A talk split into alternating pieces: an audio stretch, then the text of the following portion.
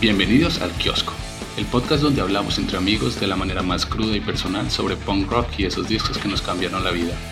No somos críticos de música, tampoco expertos en el tema, somos gente que disfruta y comparte la misma pasión por esta música. Cada semana estaremos hablando con un invitado diferente sobre ese CD que uno siempre escucha sin cansarse. Vamos a conocer el por qué nos gusta, nuestras canciones favoritas e historias que giran en torno al disco. Así que ya saben, sean bienvenidos una vez más al kiosco. Hablamos de punk rock. En el episodio de hoy tenemos un disco que en muchas ocasiones ha pasado desapercibido en la escena. Sin embargo, el impacto y el legado que dejó es inmenso. Cosas de la Vida, segundo álbum de autogestión y que llegó a nuestras manos en el 2003 bajo el sello Tribu Urbana o algunos dicen que con eh, Viuda Negra Records, es una colección de canciones que se gestaron con el único propósito de darle un aire totalmente fresco a la escena punk rock del país, mezclando una alta dosis de ritmos contundentes, baterías veloces, letras dicientes y un juego de voces bastante interesante y único. Autogestión nos regala 15 cañonazos de energía, PMA y mucho punk rock. Un disco que pese a su gran cantidad de canciones mantiene una velocidad que no cesa, dándonos 36 minutos de diversión, reflexión, crítica y mucha autogestión. Y hoy le quiero dar la bienvenida a Fernando Gutiérrez, nuestro, nuestro invitado de hoy, eh, un amante del punk rock no duda en ningún momento de compartir con nosotros la pasión e, e historias que, que, tiene sobre la escena y esta música. Eh, Fercho, bienvenido, muchas gracias por aceptar la invitación. Muy buenos días, Herbert, muy buenos días a todos los que escuchan. Y pues es agradable tener este espacio para poder hablar de punk que es lo que nos apasiona. Y de, para mí, obras, las obras de arte del punk rock en Colombia que son las que de las cuales vamos a hablar entre esas pues con las de la cual hoy me Herbert a hablar que es este álbum Cosas de la vida de autogestión Oiga, no lo puedo escribir mejor, es una obra de arte definitivamente. Acá en el podcast hemos hablado de muchos, de muchos CDs, de muchos álbumes que indudablemente tienen su talento, tienen su corte de arte y demás, pero, pero usted lo ha dicho, este, eh, Cosas de la Vida tiene algo muy particular y muy único que lo hace resaltar en medio de todos los álbumes que no solemos hablar aquí, pero en general, y, me gusta, me gusta tenerlo porque tengo entendido que te gusta bastante autogestión, entonces tengo mucha curiosidad de, de, conocer tu punto de vista de este disco. Claro, mira, autogestión es de esas bandas que, mm, bueno, me atrevería a decir que, que son contados con los dedos de las manos los discos que tienen algún diferencial o que son top a nivel instrumental o lírico o vocal. Y este álbum para mí es top porque contiene unos ingredientes, como tú lo dijiste en la presentación, a nivel lírico, de letras, de instrumentación y de realización. Es un disco muy bien hecho. No, no conozco personalmente a los, a los músicos, pero si me están escuchando, les tengo que agradecer porque me dieron me dieron segundo a segundo de mi vida en mi adolescencia y en mi adultez temprana, mucha alegría. Me uno, me uno totalmente a ese agradecimiento. sí, ya adelantándome un poquito a, una de las observaciones generales que tengo del disco, cosas de la vida y autogestión en general siempre han tenido como ese storytelling, ese, esa capacidad de contar historias de una manera muy agradable que lo engancha a uno y que de una u otra forma lo hace sentir parte de la historia. Y eso es lo que me pasa con cosas de la vida. Entonces es bastante interesante ese aspecto del disco, pero voy a dejar ahí ese, ese comentario y luego continuaré con mi, como con mi opinión o perspectiva al respecto. Muy bien, sí, claro.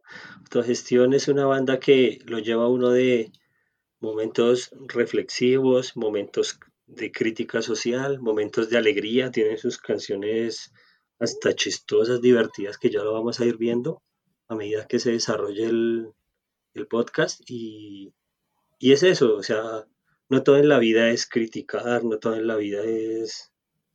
La vida tiene de todo un poco y este disco creo que es eso, de todo un poco. al fin y al cabo son cosas de la vida. Entonces, Correcto. esto, sí, exacto. Entonces, eh, Fercho, como para, para entrar un poquito más en confianza, ya tuvimos la oportunidad de hablar un poquito antes de, de empezar el podcast, pero para aquellos que no te conocen eh, o nunca han escuchado quién es Fernando Gutiérrez, me gustaría que nos contaras cómo empezaste a escuchar punk rock o cuál fue la primera banda que escuchaste y si te acuerdas puntualmente cuándo escuchaste o cómo conociste autogestión.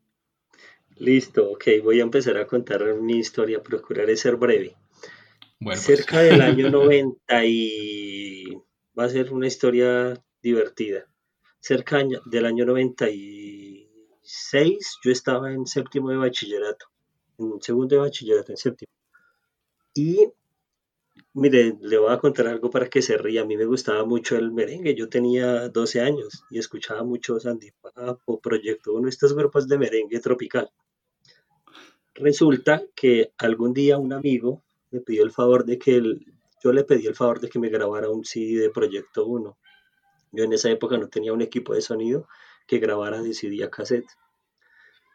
Entonces él me dijo, venga y deme el, el cassette virgen. Y yo le dije, no tengo, présteme uno, regáleme uno. Y él me grabó el disco de Proyecto Uno en un lado, pero en el otro lado tenía el Smash de Offspring. No jodas. Entonces era muy chistoso porque yo escuchaba en mi Walkman en esa época de cassette, por un lado escuchaba Offspring y por otro Proyecto Uno. ¿Qué pasó? sí, es chistoso. Algún día un compañero del colegio me dijo que le hiciera el favor de prestarle el Walkman, que quería escuchar música. Yo se lo presté. Resulta que este compañero era mi amigo el punk rocker. Él escuchó, puso el cassette y vio que estaba sonando Offspring. Y me acuerdo que cuando me entregó el, el, el Walkman al día siguiente, me dijo, oiga, mire, y le- si le gusta el punk, le traje otro disco. Y me acuerdo que me entregó el Antorchas de dos minutos. Entonces yo dije, bueno, escuché ese otro cassette, me gustó mucho ese álbum, es muy con vientos, con, o sea, suena más, un poco más ska, ¿sí? Sí. Claro, pues a mí esa alegría me gustaba mucho. Y, y- y cuando se lo devolví, lo grabé obvio y le dije, oiga, me gustó mucho. Y me dijo, uy, si le gusta, le voy a seguir pasando más música. Entonces me acuerdo que el- tiempo después y años después me, fue, me, me pasó así rápidamente el, el Minor Threat, el Out of Step. Ajá. Me pasó el, nunca se me acuerdo de 90 TDK. Por un lado estaba el Solok de, de no de NoFX y por otro lado el Heavy Petting Show. Me pasó, el, me pasó los dos primeros de Blink en otro cassette. Creo que, creo, bueno, entre muchos discos, esos fue como los que yo más escuchaba, que él me pasó. Posteriormente yo me gradué en el año 2000 del colegio y entré en el 2001 a estudiar en la universidad. Y allí conocí a un amigo que se llama Jorge, que si me escucha, saludos a Jorge. Alguna vez nos dimos cuenta que nos gustaba la misma música. Y me acuerdo que él me dijo, oiga, si a usted le gusta esto, ¿ha escuchado MXPX? Yo en ese momento no los conocía y le dije, no. Me dijo, le, le cambio un cassette por el de mm, NoFX. Y cambiamos, intercambiamos el cassette. Él me dio el Let It Happen y yo le di el So Long. Ajá. Y de ahí ya cogimos confianza. Entonces empezamos a intercambiarnos música. Jorge, él tenía un amigo del colegio que se llama Fabián Yati, que de hecho también lo saludo aquí. Con ellos tenemos un grupo musical, una banda. Hemos sido los tres, llevamos 20 años tocando intermitentemente por cuestiones de trabajo y de la vida, pero seguimos tocando hasta el día de hoy. Él estudiaba en Bucaramanga, sin embargo, él, como también era de Boyacá, se conoció con Jorge en Boyacá. Él fue el que más que todo nos fue enviando música. Él era amigo, bueno, conocido del parche de Dalín, o sea, de enfermos. Él era del, también distinguía a la gente de marca registrada, de supercuates. Y allá la escena en Bucaramanga era muy activa, por lo que sé. Entonces él nos empezó a conseguir música y a mí me la, me la enviaban a través de Jorge, porque los fines de semana en Paipa se encontraban. Entonces así como yo empecé a conocer las bandas de acá, como conocí Tom Sawyer, así fue como, como conocí el álbum Parques, así fue como conocí este de autogestión. Bueno, muchas de las bandas que colombianas yo las conocí por intermedio de ellos. De Bucaramanga venían los discos quemados o los cassettes a Bogotá y de Bogotá a mí. Oiga, brutal esa historia. Sí, pues Del merengue al punk rock. Sí, claro, uno a los cuando, cuando tiene 12, 13 años, digamos que no tiene muy claros sus gustos. Pero chévere esa transición como tan, tan radical, diría yo. Yo me acuerdo que también como a esa edad yo estaba escuchando, yo a los 12 años, yo pues ya tenía como cierta conciencia de bandas de punk rock comercial, lo que nos mostraba en TV, pero yo creo que lo primero que yo escuchaba así en forma cuando era un niñito era lo que, sí, lo que había en televisión y en ese entonces que era como Korn, Limp Bizkit, como todo ese nu metal noventero feo que hoy en día es eh, que uno lo escuche y uno como uy cómo me puede gustar eso pero pero sí pero del merengue del merengue punk rock sí es otro video.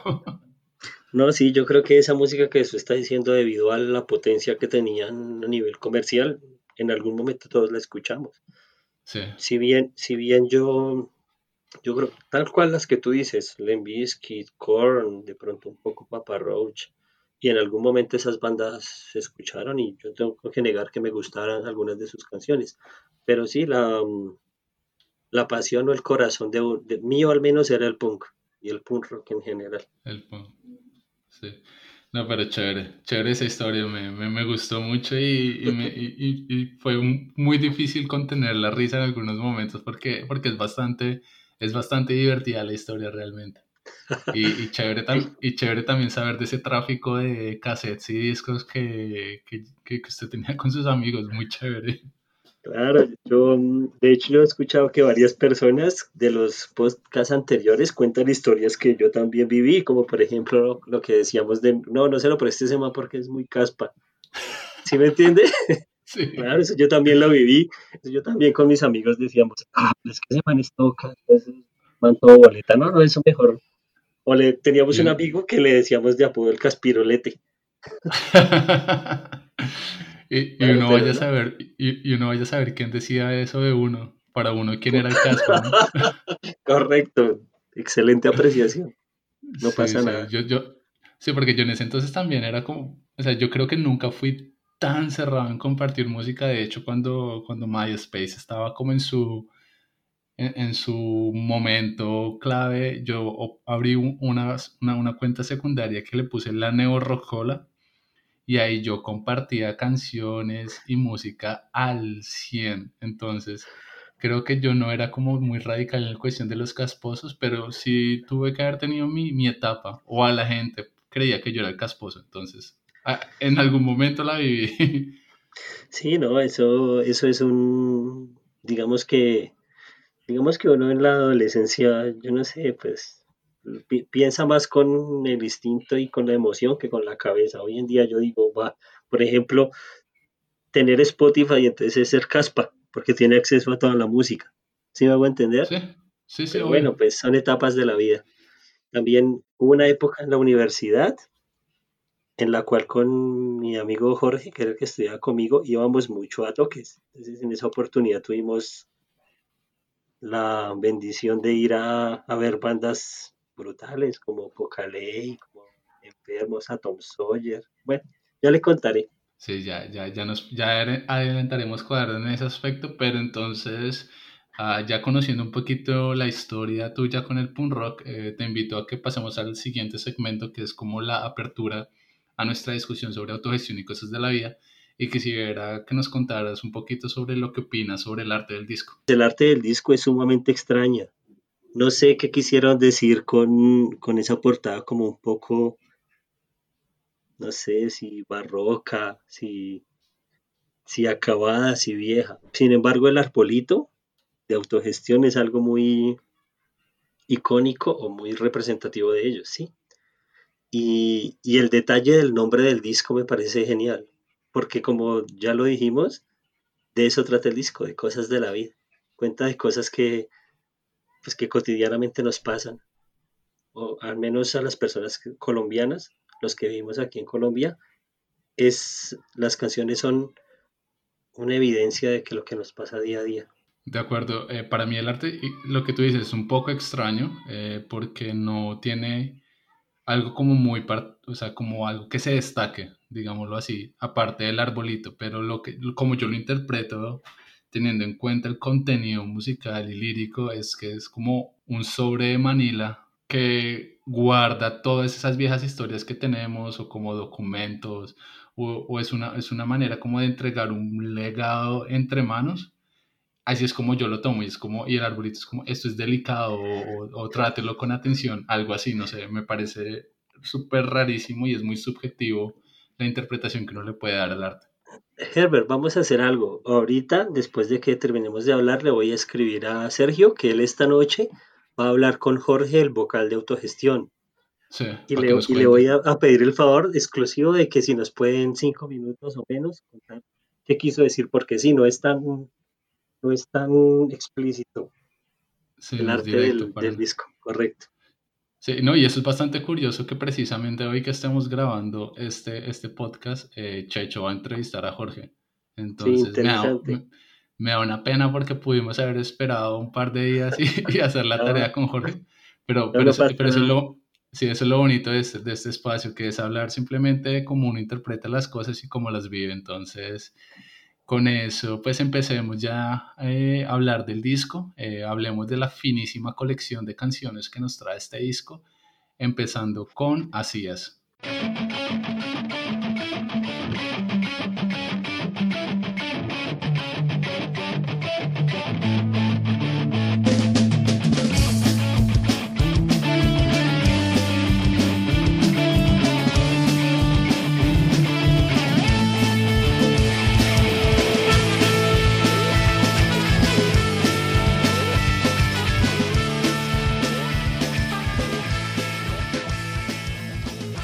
Así es, es una canción. Mira, yo ayer justo lo comenté en algún post del Neoforo. Yo soy de esas personas que piensan que las canciones transmiten las emociones o las sensaciones que el artista sintió o, o, quiso captar en, en, la grabación. Esta canción es muy sentida, no es una canción rápida el, punk rock se caracteriza por ser rápido, sin embargo esta canción no es rápida, pero los riffs son sumamente sentidos y reflexivos. Lo llevan a uno como al, pensamiento, a la, reflexión. Eh, ¿Sabe qué me gusta de autogestión? Que es admirable y desde acá lo siente los vientos. Em, exactamente, yo sé que autogestión tiene trompetas y los vientos son muy sutiles, pero le dan un un tono melancólico y muy maduro a la canción. Em, es difícil meterle vientos a una canción punk rock sin que suene muy ska, muy alegre, muy feliz, ¿sí? Sin embargo, Autogestión debo decir que es de las pocas bandas que logran hacer eso. Meter vientos, no con tono fiestero, con tono alegre, sino con tono reflexivo y melancólico como lo logran hacer acá.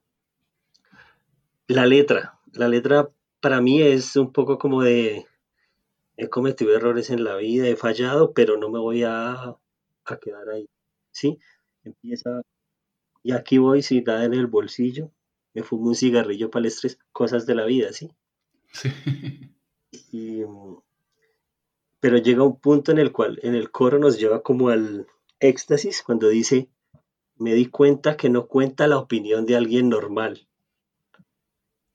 Esas frases para mí son muy reflexivas y cuando dice, yo podré cambiar el mundo a mi manera.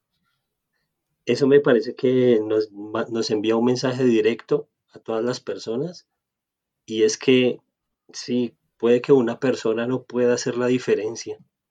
Una sola persona no puede hacer la diferencia, pero si se lo propone, puede cambiar el mundo a su manera, ¿sí? Al menos individualmente. Puede que el mundo afuera esté en caos, pero si yo me propongo vivir de manera optimista, vivir de manera de proponer, de ayudar, de cooperar, de dar mi grano de arena, lo puedo hacer. Has tocado un par de temas o, de puntos en concreto que yo también tenía aquí dentro, dentro como de mis apuntes, ¿no? Y, quisiera empezar con, con, esa última frase que dices, yo podré cambiar el mundo a mi manera. Y yo creo que esa frase, por corta que sea y por muy común que pueda sonar, eh, lleva un, un poder y una fuerza muy grande, no solo en esta canción, sino todo el disco y toda la filosofía o todo lo que autogestión quería proponernos en ese entonces. Y para mí esta canción es Simplemente nos dice que los pequeños actos de empatía que uno tiene con los otros e incluso con uno mismo terminan cambiando el mundo como lo vemos y lo vivimos. Es así de sencillo, esto para mí es así es. Claramente es un pedazote de canción que difícilmente se olvida, no solo por los riffs de guitarra, por ese sonido tan específico de, de autogestión, pero lo que decías, esa manera en cómo logran incorporar vientos sin que la canción cambie el tono o la emoción o el ritmo es muy, muy específico y muy único de autogestión. Ya lo habíamos visto en, en, su demo y en el EP anterior en el kiosco, que de hecho, entre paréntesis, esa es la razón por la cual este podcast se llama El Kiosco. Eh, Excelente.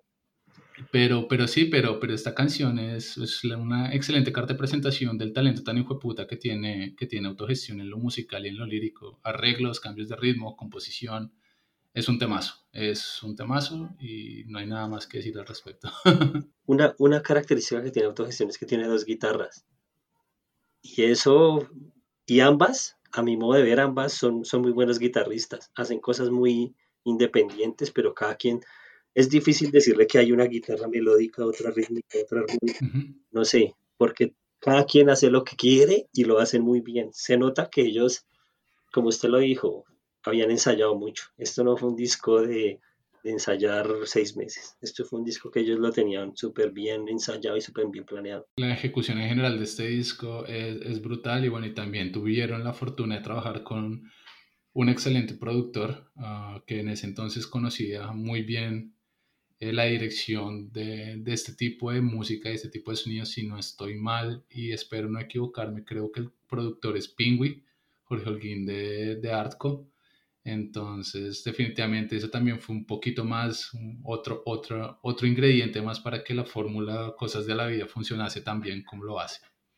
Sí, es cierto, cuando una banda ya salta como del, del tocar por afición a tocar como un arte, digámoslo así, empieza a detectar todas estas situaciones que tú estás diciendo y es que es importante un buen estudio, un buen productor, alguien que los asesore bien. Y yo creo que al menos en este disco estuvieron muy bien asesorados. Eso fue la, la, fórmula perfecta, pero entonces para seguir eh, descubriendo o, o, más bien esto, entendiendo el por qué consideramos Cosas de la Vida como un disco también ejecutado, te propongo que hablemos del segundo track, que es Beberé. Perfecto.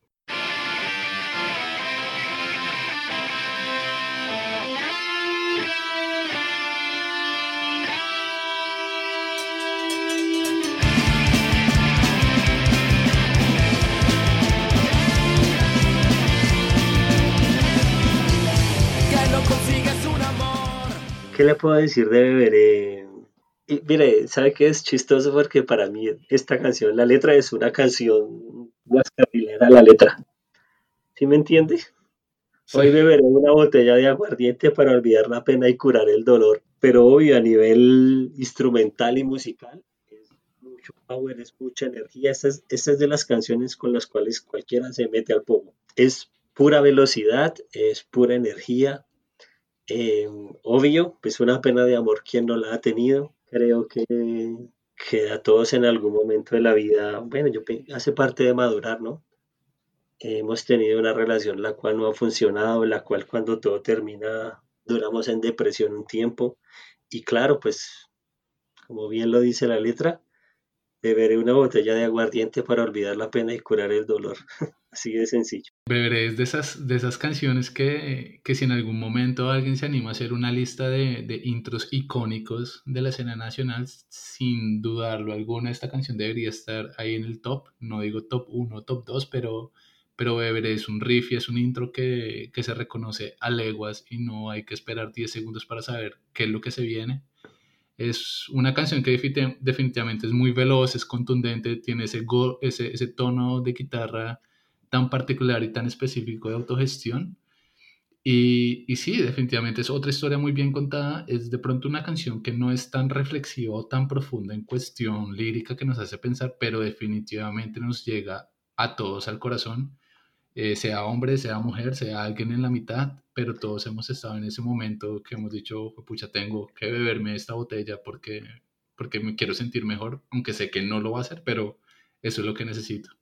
Entonces, sí, beberé es brutal. Y otra cosa, y es como un paréntesis también, es que acá la voz es como, la voz de autogestión siempre ha sido muy única, pero yo creo que la manera en cómo suena en Beberé es, es como el momento cúspide y es la mejor ejecución de la voz de autogestión de los coros y las armonías. Entonces, eso también es algo como para resaltar. Esa, esa es otra pregunta que le podemos enviar esta noche a, a Checho. y es, y es lo que tú estás diciendo. Cuando usted de verdad siente una canción, transmite más allá de lo que puede decir. ¿Sí me entiende? Sí. Eso es lo que pasa. Y por eso das el detalle de la voz en esta canción, porque transmite más allá de lo que dice. Sí, y eso es autogestión. Eh, si somos, si somos objetivos, la, la, voz en autogestión no es la voz más estudiada, no es la voz más perfecta, no es la voz más eh, comercial, pero es esa pasión, emoción y lo que logra transmitir, lo que dice, lo que logra transmitir por medio de un CD, de un audio digital en vivo, eso es lo que realmente para mí pone un vocalista en otro nivel respecto a los que de pronto cantan súper bonito, que le dan a cada nota a la perfección. Sí, chévere que sea técnicamente muy buen vocalista, pero si no me transmite nada y si no logra darle vida a lo que está cantando, no tiene sentido alguno. Y, y eso es lo que pasa con la autogestión en particular.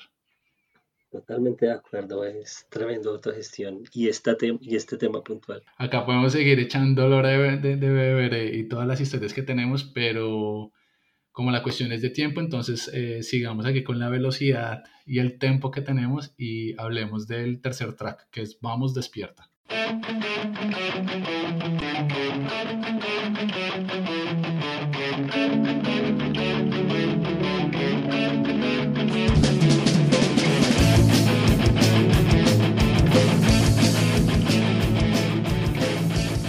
A mí, ¿qué me transmite esta canción? Madurez y motivación. La letra de esa canción me transmite madurez y motivación. ¿Por qué lo digo eso? Dice, si algo puede pasar para cambiar mi situación, será mejor que empiece. Eso es una cosa que le está diciendo hermano, acostado viendo televisión, no se va a lograr mucho. ¿Sí? Levante, se vaya a montar bicicleta, vaya y haga amigos, vaya y estudie, ayúdele a su mamá si quiere en la casa, pero no se quede quieto, no se quede sentado en el sofá, ¿sí? Algo a nivel instrumental que tengo que decir de esta canción es los cambios de velocidad. Se ha visto que esa canción empieza, si algo puedo hacer a una velocidad lenta. Y cuando dice, será mejor que empiece, se vuelan. ¿Cierto? Se, se pierden en la velocidad.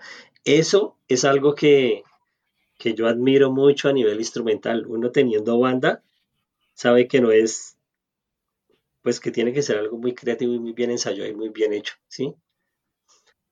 Algo que me gusta mucho de autogestión y lo hacen con frecuencia es la atmósfera que le dan las voces, los back vocals que llaman, ¿sí? He escuchado cuando dice, a levantar sin miedo, y se escucha el, Sí. Ese, ese, ese back vocals le da una potencia, una atmósfera a la canción que es brutal, brutal, brutal. De nuevo las guitarras. En el, en el medio de esa canción tiene unos solos de guitarra que son sumamente sentidos, sumamente elaborados y, y hablan bien de que no fue un trabajo improvisado, de que fue un trabajo muy bien planeado. Y, y repiten la canción si ustedes después de la mitad repiten la canción y es cuando la hacen rápido. La mitad de la canción es lenta y la otra mitad de la canción es súper rápida. No, pues eh, yo quiero empezar también eh, apuntándole o, hablando de, ese dinamismo al que te refieres, de esos cambios de tempo y ritmo. Eh, realmente es como el sello particular y específico de Vamos Despierta. Es como que le bajamos la revolución. Venimos de dos canciones que, que son bastante energéticas pero aquí empezamos despacio, luego subimos, luego le bajamos de nuevo. Entonces es bastante, es, bastante divertido tener como ese cambio y esos diferentes matices y velocidades. Eh, sí, en particular esta canción sé que se caracteriza también porque tiene unos arreglos muy chimbas en la guitarra. Eh, de nuevo, el talento de autogestión y la manera en cómo, en cómo componen es muy interesante, pero hay unas canciones que tienen unos arreglos muy sutiles que si uno no le presta atención no lo siente. Y Vamos Despierta tiene mucho de esos arreglitos aquí y allá que la verdad le dan otro nivel, como otra capa más de profundidad a lo que, a lo que el oído, eh, no sé, el, que está desapercibido y tiene la canción de fondo no lo va a percibir. Para cerrar, eh, y es una frase de nuevamente que como que me llevo mucho, es eso que dice que de valor me llenaré, de caer aprenderé, a levantarme sin miedo. Es, es muy sencilla, es que son, es que son, frases sencillas, pero que, lo, que cuando uno las repite y las dice en voz alta, uno queda como, wow. ¿Sabes qué me parece interesante? Yo también hice, yo hice un resumen previo para poder pues tener las ideas más claras de este álbum y también tengo esa frase. De valor me llenaré de caer, aprenderle a levantar sin miedo. Claro, hermano. Pero si uno no, si uno quiere detectar el corazón de esa canción es ahí. Por eso empecé diciéndole que es un tema de madurez y motivación. Tremendo. Sí, sí, sí es, brutal, es brutal. Es, es, ese, poder lírico y de contarnos historias que son muy profundas, pero lo hacen de una manera tan sencilla que hasta el más eh, despistado le puede tomar, puede entender la idea y qué es lo que nos quieren decir. Entonces, eh, y eso es algo que se escucha a lo largo de este disco. Y, y de nuevo, yo, yo le puse un asterisquito a las canciones top y esa la tengo, primera de las canciones top. De nuevo terminan con una guitarra.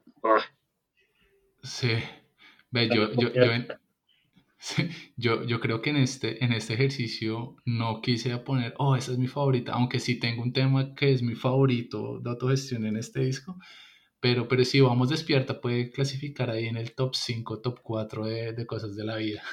Correcto. Yo, yo, yo, también al final dije, voy a seleccionar dos que para mí son las mejores.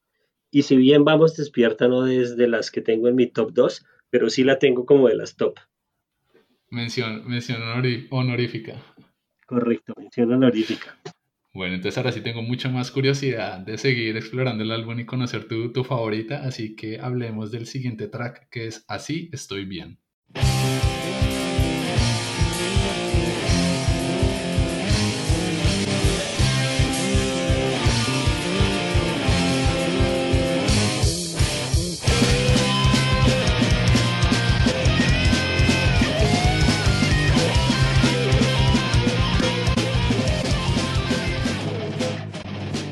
Mucha energía. Esa es la, una de las canciones para darse pata en un toque. Mucha velocidad. Empieza con un solo de guitarra brutal, brutal, brutal. Y la letra, rebeldía. La letra no creer entero. La letra invitarnos a, a cuestionar y a entender el porqué de las cosas. No estoy diciendo, quizá no estoy diciendo ir, no ser anti todo, pero sí evaluar las razones del por qué hacemos las cosas. Y si no entendemos el por qué, si no estamos de acuerdo, no tenemos por qué hacerlas. Puede decir cómo hacer, quién te puede imponer en qué creer. Así es, totalmente, cuestionar. No, no estoy diciendo, vuelvo y repito, no estoy diciendo ser anti todo y, y todo está mal y, ¿por porque no, el mundo tiene cosas, algunas cosas buenas. Pero sí tener un criterio propio y, evaluar las cosas y invitar, invitados a, reflexionar en cada una de las cosas que hacemos.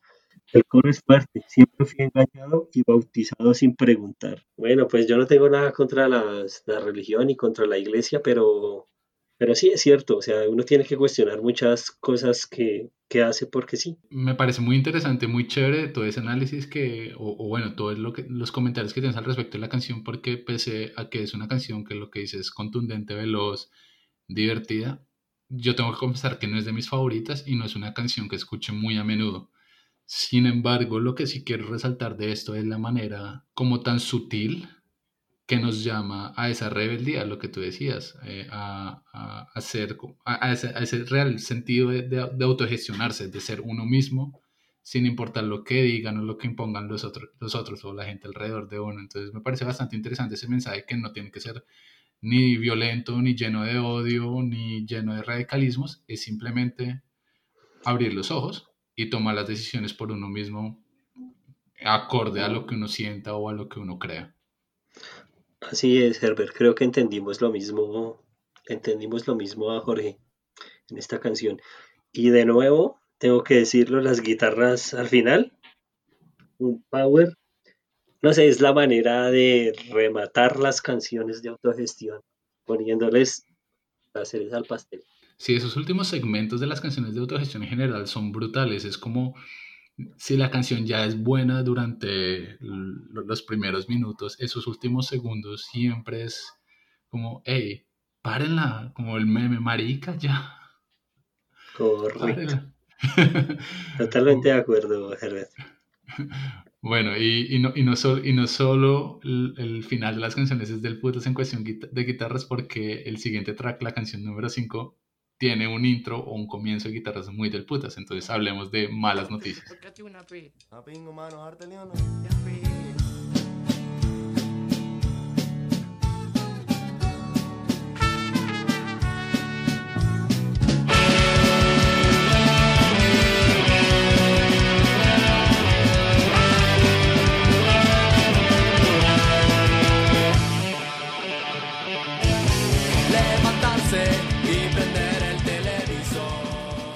Canción sota, le cuento.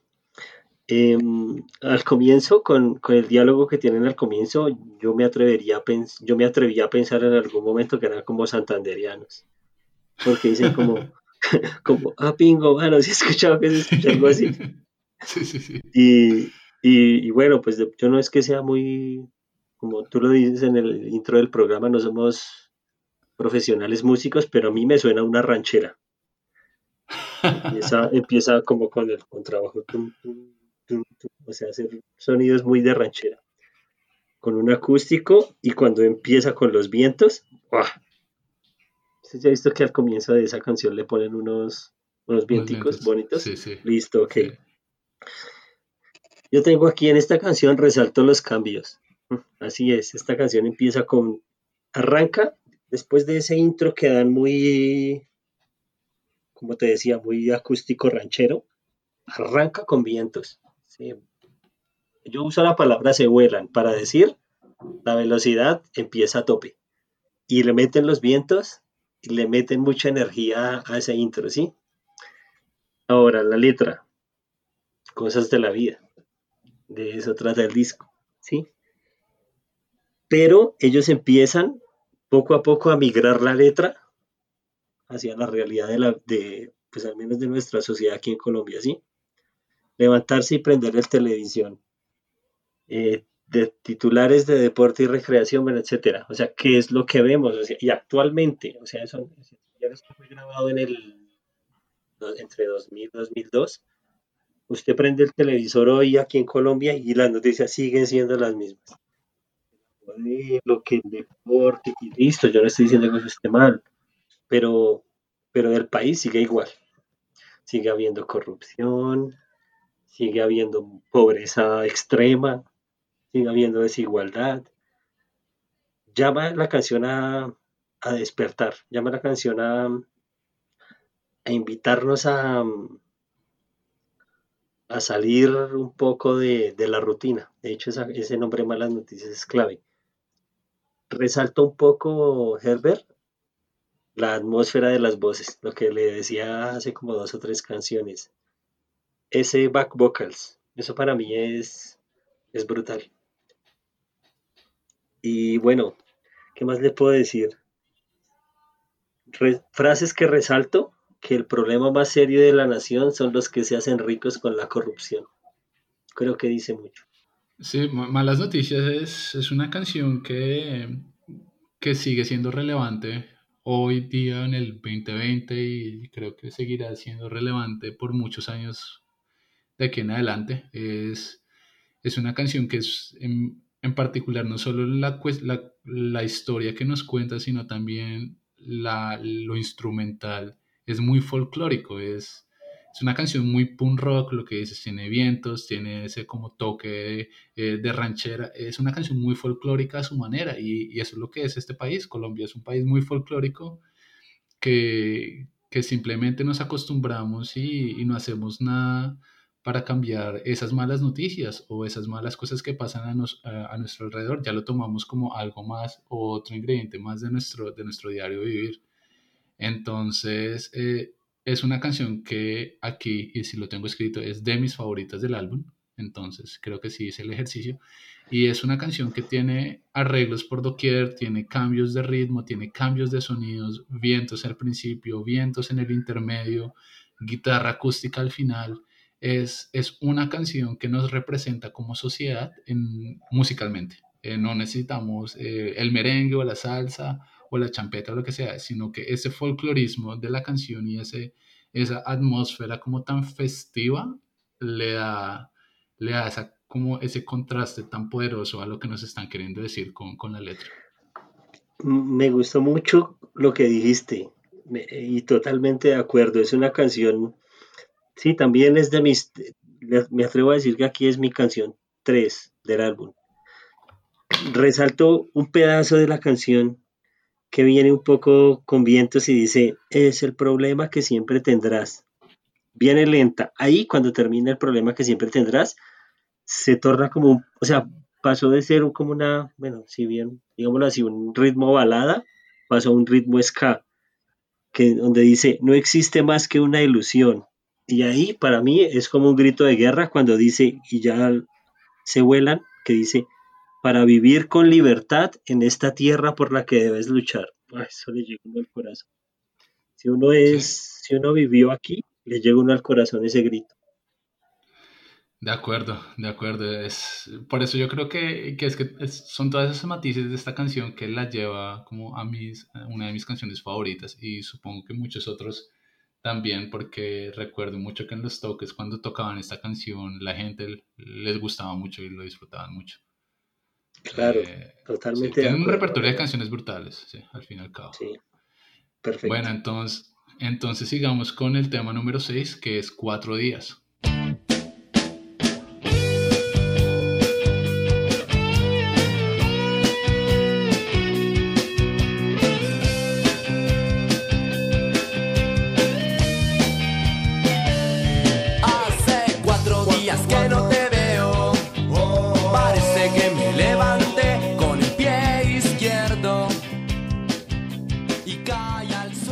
Para mí es, es un rock suave. Es, empieza un poco contando una historia cotidiana de que le fue mal. Es, es romántica.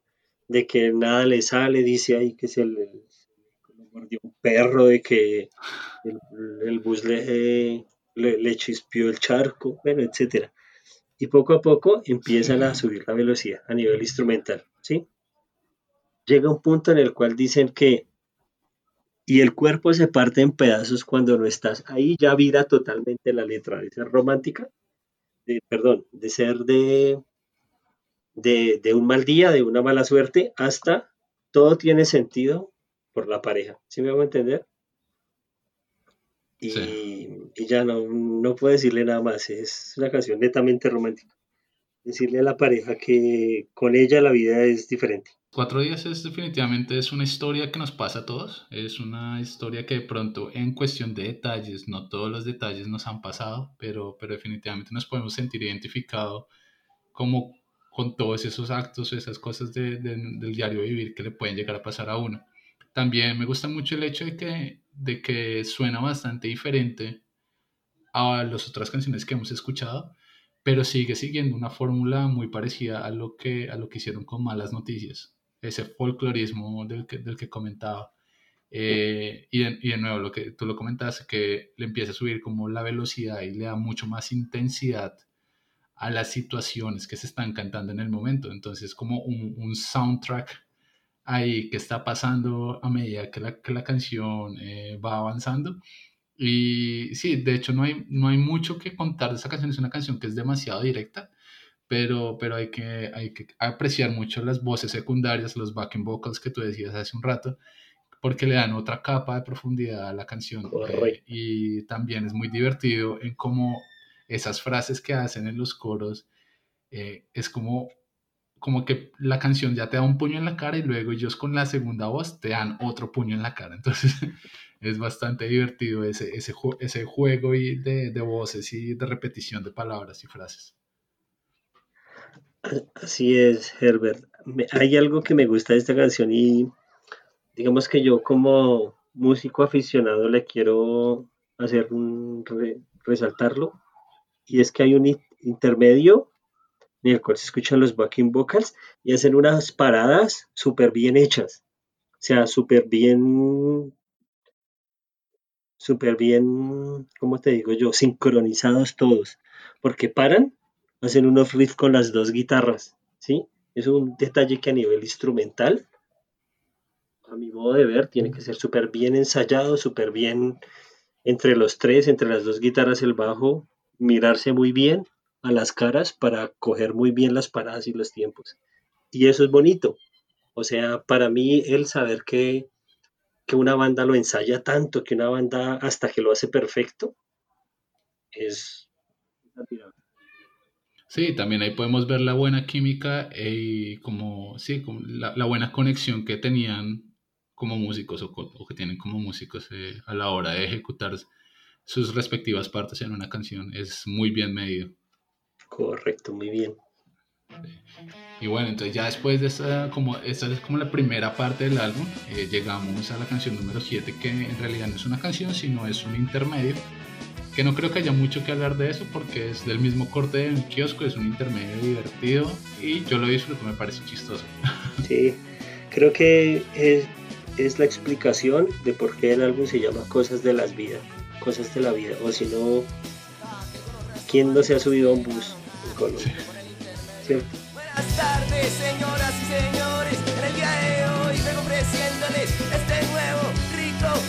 Delicioso trabajo musical llamado Cosas de la Vida. Dice así. Sí, el- es el reflejo más cotidiano, no lo pudieron hacer mejor. Además que también le como que le da una continuidad a, a- a lo visto en el, en el, en el kiosco, que, al menos al demo, a la versión demo que empieza también Ah, sí, de la misma forma. sí, tienes razón, sí, el demo Sí. empieza así. Sí. Y de hecho, y de hecho el intro de este podcast tiene la primera parte de- del intro del demo en el kiosco de autogestión. Ah, sí, Sonido, señor, cuando dice sonido, sí, sí, sí. Eso menso. Sí, excelente, excelente. No, sí, es que, es que eso es Colombia. Yo a veces digo, no sé, yo nunca me he subido a un bus en México, en Nicaragua, en Brasil, no sé, pero en Colombia es así.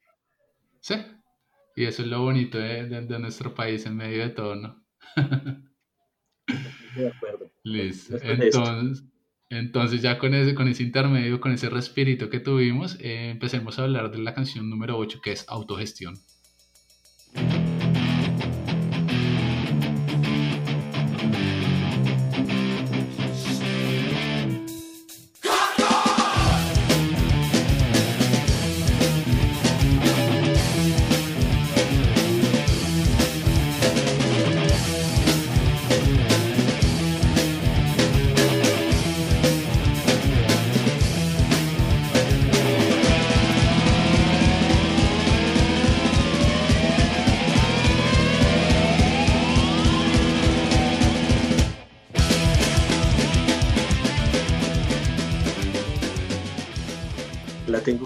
De las canciones que instrumentalmente es muy sencilla, pero es muy top por la energía que transmiten.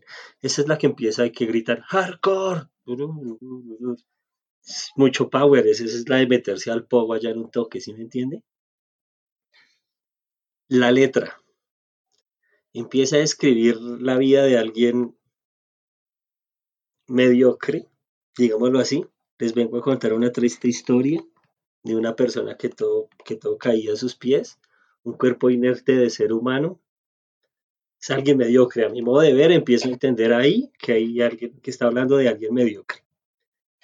Pero da un viro cuando dice por la maldita ambición de conseguir el poder. Ya, y dice que la persona de la que está, nos está hablando es mediocre, pero tiene un, cargo importante, ¿sí? Tiene una misión importante y es su salvación depende de conseguir nuestra unión. Ya usted ahí empieza a, a ver de qué trata la canción, de quién está hablando, ¿sí? Yo creo que, si bien nunca lo dicen literal, yo creo que todos la entendemos igual, ¿sí? ¿Y por qué la entendemos igual? Porque aquí dice, ya pasó mucho tiempo y su mal lo agobia, perturbada su mente y su alma llora. O sea, no está logrando la meta que dice al comienzo, que es conseguir nuestra unión. ¿Sí me entiende? Y cuando ya votan el power del coro de autogestión, eso me parece que es el top de ese tema. Cuando, y, y, a mi modo de ver, no sé si ustedes lo entiendan igual, pero a mi modo de ver es, el país no va a cambiar porque llegue un presidente o un líder que nos una, como dice ahí, su salvación depende de conseguir nuestra unión. El país va a cambiar cuando todos y cada uno de los colombianos entendamos que debemos ser autogestionados, que nos tenemos que autoliderar. Es todo lo que yo puedo decir de esa canción. Y creo que me quedé sin, sin palabras. Creo que no tengo nada en específico o interesante que poner encima de ese comentario. Eh, sí, definitivamente autogestión es eso, es, es de buscar esa unidad eh, de pronto dentro de nuestro círculo más inmediato y que eso cause como un efecto dominó y al fin del día, del mes, del año, de lo que sea, se logre llegar a esa cohesión de país que todo el mundo está empujando para el mismo lado y no, no pensando como en el individuo y en, y en lo que uno quiere o lo que uno espera, sino en lo que más le conviene a todos. Es, es esa autogestión, además es una canción que sí, definitivamente es pesada en sonido, tiene un riff súper pesado, es veloz, es una canción que nos quiere dar en la cara directamente, es una canción contundente y, y es de nosotros, o es obligación de nosotros entenderla, apropiarse de la letra y el mensaje y empezar a aplicar. Totalmente de acuerdo, Herbert. Es una canción, yo la tengo, yo dividí las canciones en las que me gustan, las que me da igual y las que pues no son mis favoritas. Y esa la tengo entre las, entre mis buenas, entre las mejores. De pronto no tanto a nivel instrumental, pero sí a nivel de la letra. La letra me parece que dice mucho mucho, mucho. Bueno, para mi autogestión yo creo que es una canción que, que pa puede pasar desapercibida en algún momento para mí. Es una canción que no, que no, escucho, que no escucho muy a menudo, pero no quiero decir que sea mala, eh, quiero aclarar. Pero, Sí, pero claro. sí. Sí, eso que tú dices es clave. Que uno diga que una canción no es su favorita no significa que sea mala, simplemente a uno no, pues no es de las que más le gusta. Ya. Sí, de acuerdo. Y eso, y eso es lo importante también en este espacio, que, porque aquí como que los puntos de vista son muy diferentes en, algu- en algún momento, también en algún punto como que coincidimos. Entonces lo interesante es ese, ese respeto y como, hey, es un punto de vista diferente, si no te gusta está bien, me parece interesante tu opinión, pero a mí sí me gusta y ya, y cada uno por su, por su cuenta. Totalmente de acuerdo. Hay rollo. Sí, bueno. Entonces sigamos y hablemos del track número 9, que es Vuelta Perdida.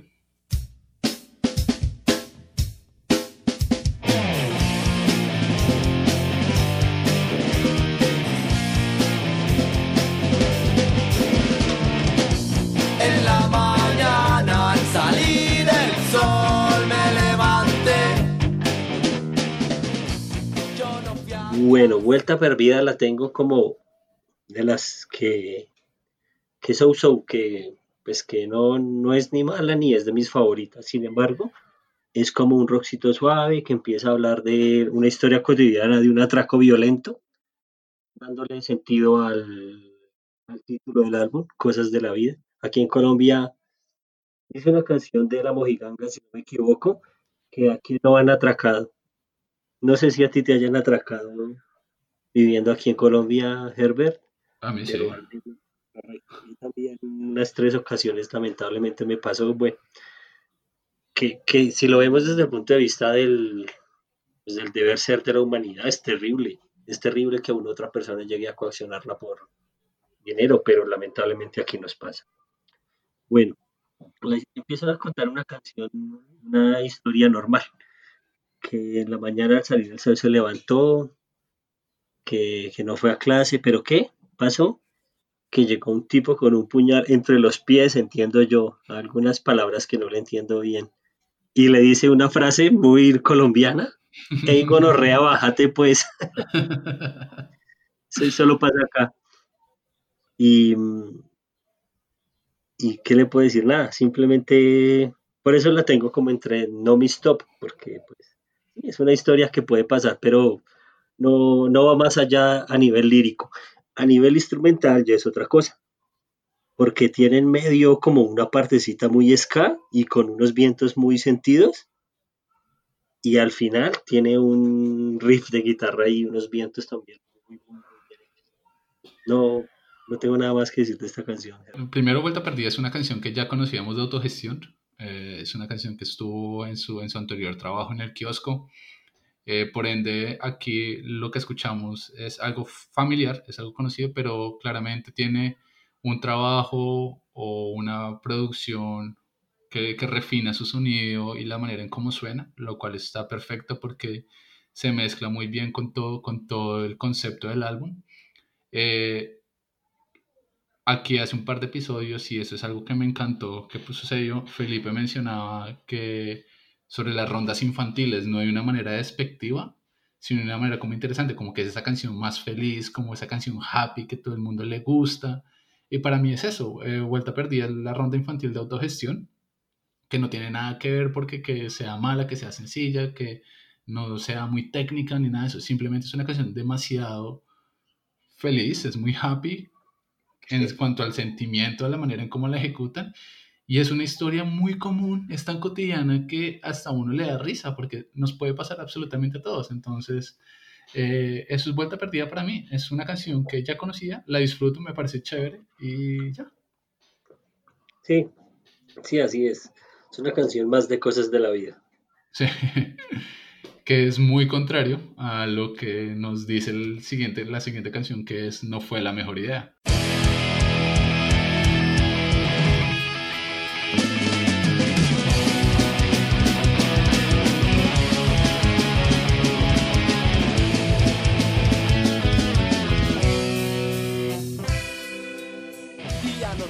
Es una canción que si bien la letra a mí no es de las que más me gusta, pero el, la potencia a nivel instrumental que transmiten es, para mí es de las más top a nivel instrumental.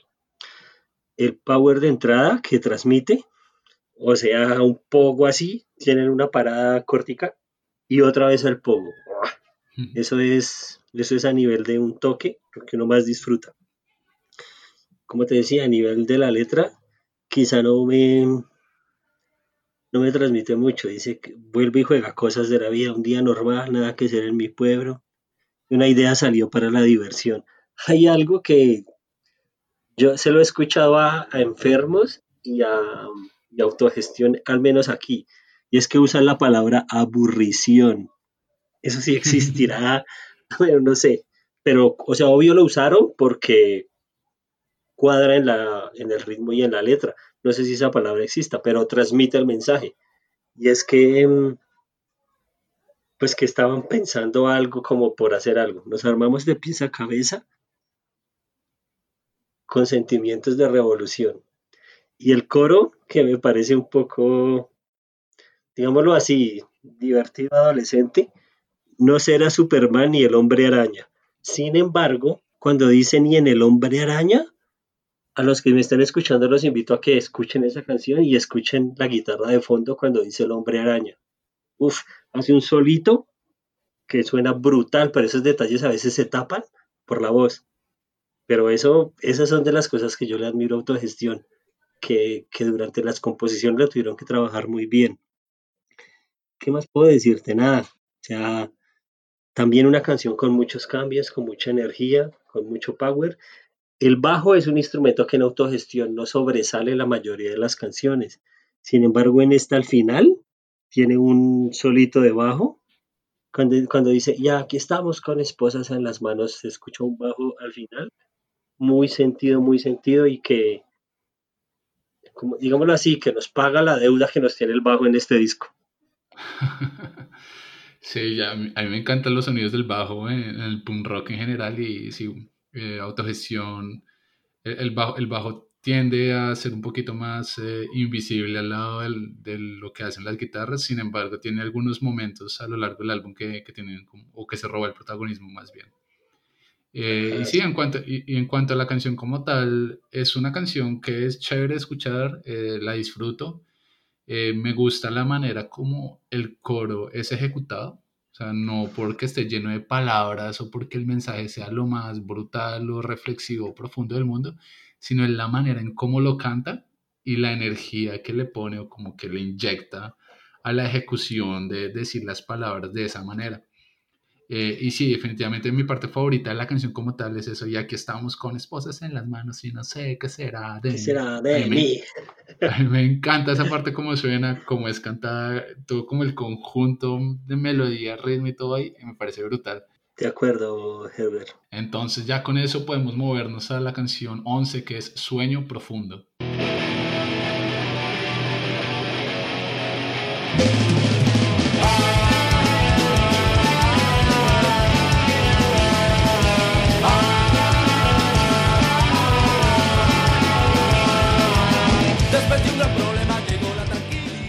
Es una de las canciones que yo tengo top y vuelvo y, y, y- aclaro, es más por la parte instrumental que por la letra. Sin embargo, como tú dices, es cierto, hay canciones que si la letra no, pues no te llegue mucho. La canción sí te llega porque está muy bien a nivel melódico, a nivel instrumental. Y esta es una de esas, ¿sí? La entrada es mucho power, muy poco, muy rápida. Empieza a hablar de cosas de la vida, vuelve y juega. Ese álbum es muy... Se nota que lo escribieron día a día en su cotidianidad. Listo. Pero en algún momento vuelve y juega otra canción. Creo que esta es una característica de autogestión, que en algún momento la letra gira. La letra está contando algo cotidiano, algo normal que a todos nos pasa, y de un momento a otro dice que está vacío el apartamento, sin radio, sin televisor y sin mi guitarra para tocar. Y nos acaban de robar. Y aquí empieza quizá una parte de las partes más divertidas del punk rock en Colombia. Y es cuando dice, marica la grabadora. Y para allá de fondo se escucha, jueputa la guitarra, huevón. Eso es muy top porque vuelve. a- Mire, le voy a contar una anécdota metiéndome acá, nos pasó. Yo durante una época que estaba en el trabajo por ahí, tipo entre 2010 y 2012, estaba viviendo en un apartamento con mi compañero, con Jorge, con el de la guitarra. Y se nos metieron los ladrones. Nos robaron el apartamento, ¿sí me entiende? Nos robaron todo, nos robaron los televisores, los computadores, el, el sound system que teníamos. No. Pero- Pero gracias a Dios, diga, marica la grabadora. La grabadora seguía ahí. Y mire, irónicamente, ¿sabe qué nos pasó? Teníamos un sitio para ensayar y no se nos robaron los instrumentos. Uy, marica, Eso lo dejaron. Nos dejaron la batería, nos dejaron los amplificadores, nos dejaron la guitarra. Eso, se robaron todo lo comercial, digámoslo así, el televisor. Sí. Tenía un PlayStation y se lo robaron, pero nos dejaron eso. Entonces, por eso esa canción, si bien no es de mis favoritas a nivel de la letra, sí me la siento muy personal porque me, nos pasó. Ahí está, cosas de la vida. Correcto. Pero sí, like, Sueño, Sueño Profundo es, es una canción que en particular me gusta por segmentos. Hay como cositas a lo largo de la canción que me parece bastante interesante. La primera de ellas es la transición entre la anterior canción y esta. Si no le estoy prestando atención, realmente pienso que sigo en, en, esto, en No fue la mejor idea, porque la transición es muy sutil. Sin embargo, son dos canciones totalmente diferentes. Entonces, eh, me confundo. Yo siempre trato Sueño Profundo como un encore o como una extensión de No fue la mejor idea. Es una canción que va toda. Esta canción no, no le da a uno descanso. Eh. Pero sí, lo mejor o lo más divertido es, eh, la sección intermedia, la conversación y... Porque ese segmento es muy desmadre, es como muy jueputa, es muy, muy auténtico. Entonces, Sí. entonces es como, o sea, uno siente el dolor, pero a mí, o sea, como que uno entiende el dolor de esa situación, pese a que puede ser, no sé, como recreado, pero, pero me da mucha risa eh, con todo el contexto de la canción. Entonces, además que ya habíamos hablado un par de canciones anterior de que gonorrea, bájate pues, y, y ese tipo de cosas, entonces es, es, bastante, es bastante divertido. No tengo mucho más que decir de Sueño Profundo, es una canción que escucho, es una canción que canto, es una canción que disfruto, pero no, no es una canción que llegue como, wow, eh, esta, esta es mi canción top o, o, no. Entonces, creo que ahí dejaré mi, mi comentario en Sueño Profundo. Sí, correcto, eh, sí, totalmente de acuerdo, no es una canción de las mejores, sin embargo, tiene sus detalles agradables. Definitivamente. Y bueno, y con eso entonces eh, hablemos de la canción número 12, que es Un secuestro.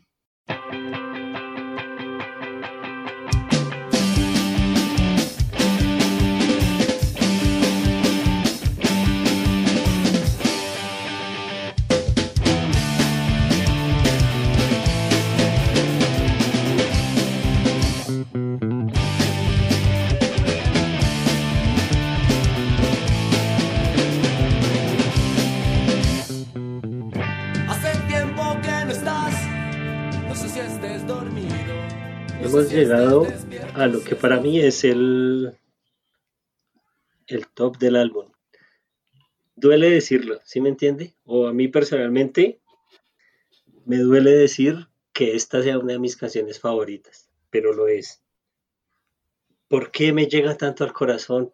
¿Por qué pasa? Porque lamentablemente esa es una realidad que en Colombia, gracias a Dios, ahorita no pasa con tanta frecuencia, pero en algún momento de la vida en Colombia pasó si bien no fue tan cruel, pero al bajista de la banda, que al, amigo de los que ya les hablé antes, le pasó. Él viajaba frecuentemente aquí en Colombia y en algún momento un retén, la guerrilla, lo hicieron cerca de caminar cerca de una semana. Gracias a Dios no fue mucho tiempo que lo tuvieron pues retenido y digamos que si se puede decir lo liberaron pronto, pero al menos lo que él nos ha transmitido, es que sí fue una situación que, pues, que para él fue de mucha angustia, ¿no?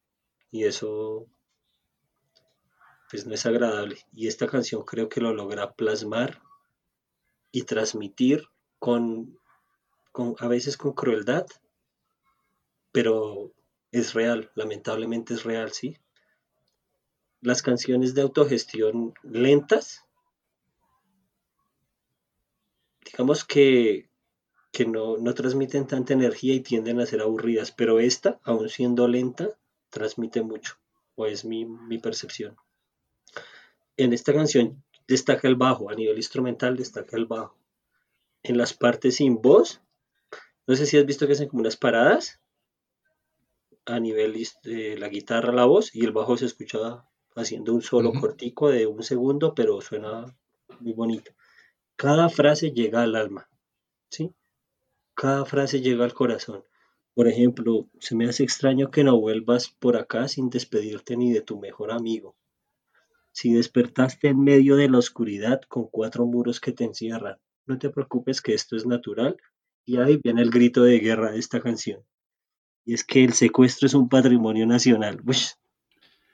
Eh, sí, esta canción, lastimosamente, o teniendo en cuenta el, tema que toca, es muy triste, pero esta canción es mi favorita del disco eh, y posiblemente autogestión. Eh, es raro decirlo, es raro pensarlo, pero es así. Y yo creo que más allá de lo instrumental, de lo lírico, de lo musical o de lo chévere melódico que puede hacer la canción como tal, es porque el tema es muy personal para mí. Tú contabas tu anécdota de, del bajista de tu banda. En mi caso, no tuve una persona cercana que fue retenida, pero yo viví en un entorno, o crecí en un entorno más bien que estaba muy, eh, como muy expuesto a, a, ese tipo de cosas. Cuando yo viajaba con, con mi familia también pues teníamos que tomar ciertas precauciones extra.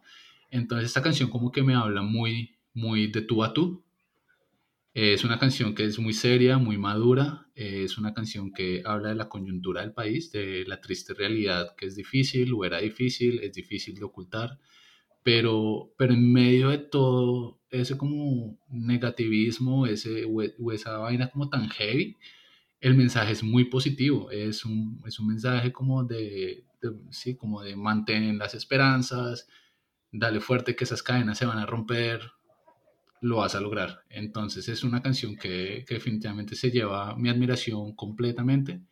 Mencionaste los arreglos del bajo en el verso, ese es otro motivo por el cual también respeto mucho la canción, porque el bajo finalmente tiene ese, como ese protagonismo en medio de todo y el juego de voces al final con las diferentes líneas, eh, las diferentes frases y versos es, es algo increíble. Es una canción muy bien hecha, muy compacta y contundente.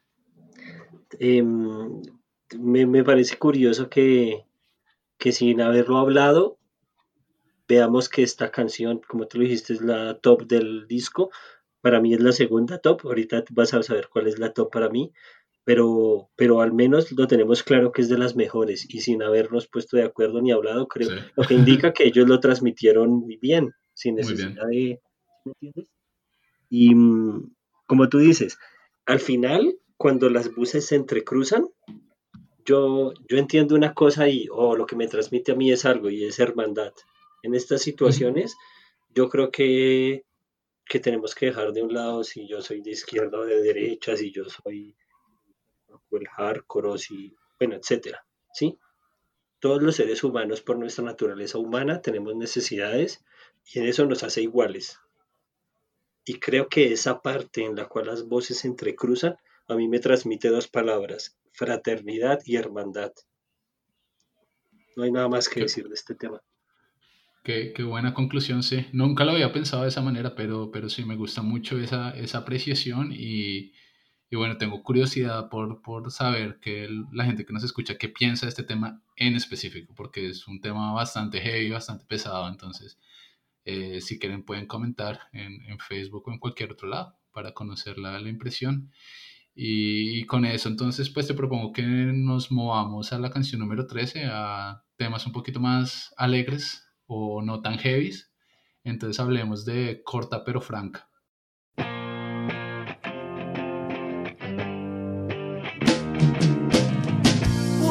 que se oculta el sol todos los días. Igual que ayer, igual que hoy, igual que todos los días.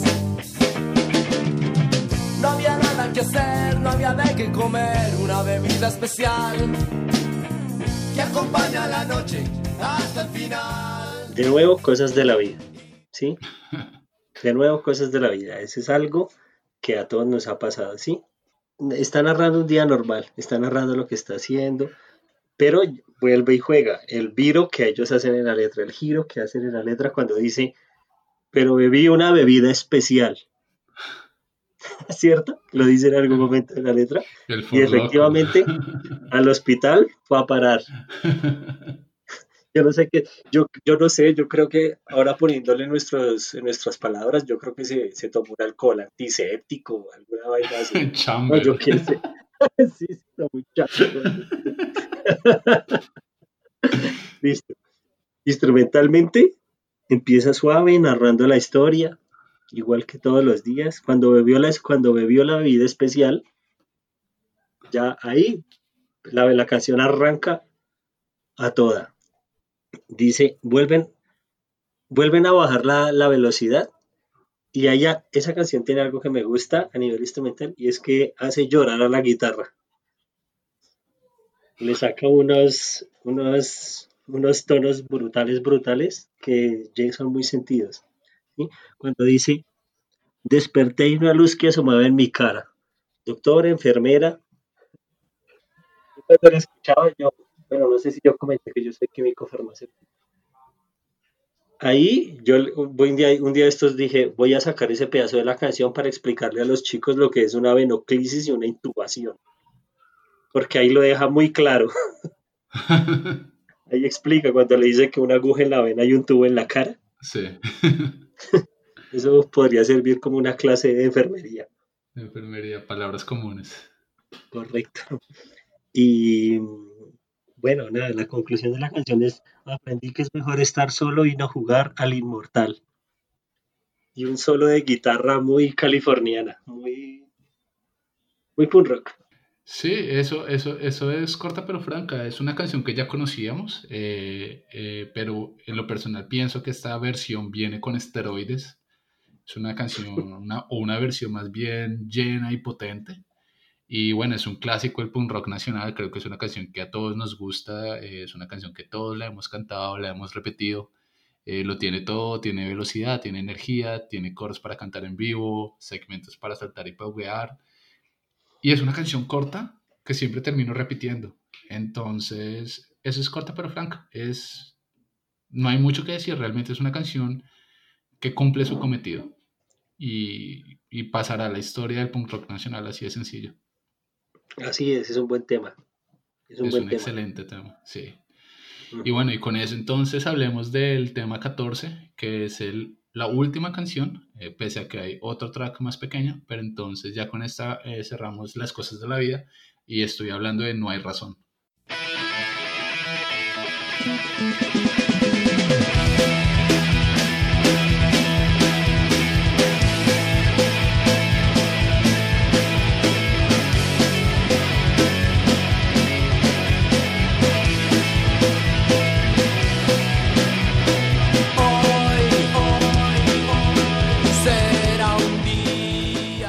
Y hemos llegado a mi canción top del disco.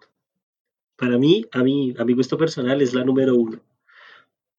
¿Por qué me identifica tanto esta canción? Porque es una canción muy personal. A nivel lírico es una canción muy personal. Si bien la a nivel instrumental es, es poco pretenciosa, no, no tiene, digámoslo así, virtuosidad a nivel instrumental, a nivel lírico, a mí me llega mucho, mucho, mucho, mucho, ¿sí? Porque, ¿por qué? Porque es como un momento en la vida en el cual uno llega y dice, pero ¿qué estoy haciendo? Como que transmite madurez, ¿sí? Sobre todo cuando dice el coro, ¿quién no puede decidir qué hacer? Si correr, si vender su alma, si me da la gana de callar o meter la mano al fuego. ¡Buah! Ujú. Eso, eso es tremendo. Eso es, para mí, a mí me transmite mucho como, como, como somos, como nos toca asumir las riendas de nuestra vida, ¿no? Por eso digo que, tra- que transmite madurez. Ya no es esperar a donde nos lleve la corriente, esperar a, a que la vida, a que el mundo se confabulen, sino nada. Tome usted las riendas de su vida y asúmala y decida lo que quiere y ejecútelo. Punto. Final, ¿sí? Eh, no hay razón para mí, es la- mi, mi segunda favorita eh, y me gusta mucho el hecho de que tenga que esperar a este punto o estas últimas tres canciones para, para sentirme como totalmente satisfecho. Entonces, porque puedo experimentar todo el álbum. Esta canción es brutal. eh, la gente personalmente pienso, o yo pienso que la gente debería valorar mucho más esta canción. Es la última oportunidad cuando uno escucha el disco eh, de principio a fin para disfrutar todo el talento y composición de autogestión. Eh, es una canción que es sumamente melódica, lo cual también me gusta mucho. El coro es del carajo, porque precisamente lo que tú decías nos deja un mensaje bastante chévere que deberíamos aplicar a nuestras acciones cotidianas. Hay que cambiar para bien, corregir malos hábitos y principalmente ser feliz en lo que hacemos y con lo que hacemos. Y como último detalle o último comentario en la canción es que la segunda estrofa en su totalidad es una belleza. O sea, de principio a fin la segunda estrofa es una belleza. ¿Sabes a mí qué me pasa en ese trozo? No, hay unas palabras que no le capto, pero la melodía es perfecta. Sí, no, ¿Sí es una entiendes? belleza. O sea, la manera en cómo la ejecuta es una belleza. Totalmente de acuerdo. ¿Sabes qué me parece agradable, Herbert? Y vuelvo y lo repito lo que, le, lo que dije en un secuestro. Sin haberlo hablado, y tú y yo hoy es el primer día en el que hablamos, Sí, pero autogestión ya nos había dicho lo mismo hace 20 años. ¿Sí me entiendes? sin saberlo, sí, señor. sin saberlo. Y, y creo que a nivel humano lo transmitieron, lo que te decía al comienzo, lo transmitieron porque lo entendimos igual. Y eso es lo bonito, eso es lo bonito de, de este podcast, eso es lo bonito de la música, eso es lo bonito de- del punk rock en Colombia, que uno no tiene que conocer a la gente, pero hay algo que siempre va a estar ahí conectándonos de una u otra manera y, y en este caso es Autogestión es este disco y las canciones que discutimos. Excelente, Herbert, así es. Qué chévere. Y bueno, no nos podemos ir sin hablar de la última canción, que es Nos Fuímonos.